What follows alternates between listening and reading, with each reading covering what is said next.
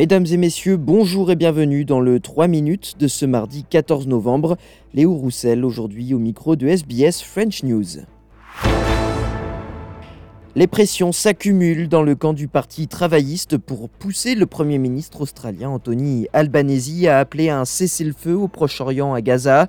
Après la ministre des Affaires étrangères Penny Wong qui avait évoqué des mesures de cessez-le-feu, c'est la section locale du Parti travailliste d'Anthony Albanese dans sa circonscription de Grindler à Sydney qui a appelé à un cessez-le-feu à Gaza et à un soutien accru aux Palestiniens australiens tout en demandant au gouvernement de qualifier les actions d'Israël de violation du droit international.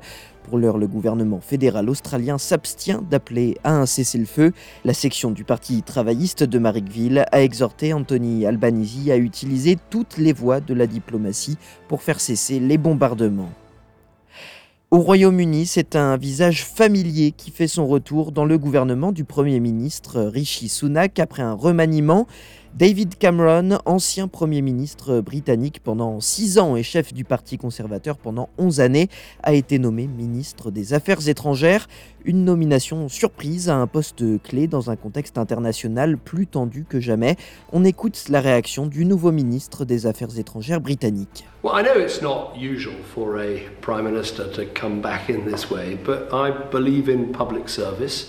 The Prime Minister asked me to do this job, and it's a time where we have some daunting challenges as a country the conflict in the Middle East, the war in Ukraine, and of course, I hope that six years as Prime Minister, 11 years leading the Conservative Party gives me some useful experience and contacts and relationships and knowledge that I can help the Prime Minister to make sure we build our alliances, we build partnerships with our friends, we deter our enemies, and we keep our country strong. That's why I'm doing the job, and I'm delighted to accept. James Cameron avait quitté ses fonctions de Premier ministre en 2016 après le vote des Britanniques en faveur du Brexit, de la sortie de l'Union européenne.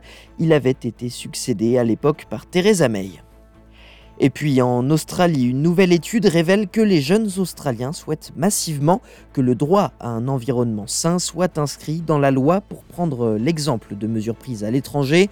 L'étude de l'Australian Conservation Foundation a révélé que 9 personnes sur 10 âgées de 13 à 24 ans souhaitent que l'Australie suive l'exemple de plus de 160 pays dans le monde à avoir légiféré sur ce droit.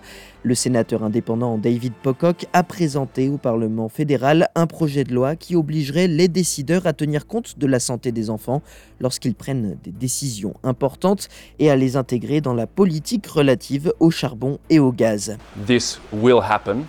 It's up to this parliament whether we decide to have some leadership and make it happen now or kick this can down the road and continue to not listen to young people and to not take them seriously. There is a shift happening. People are expecting more of their elected representatives and I think politicians ignore this at their peril.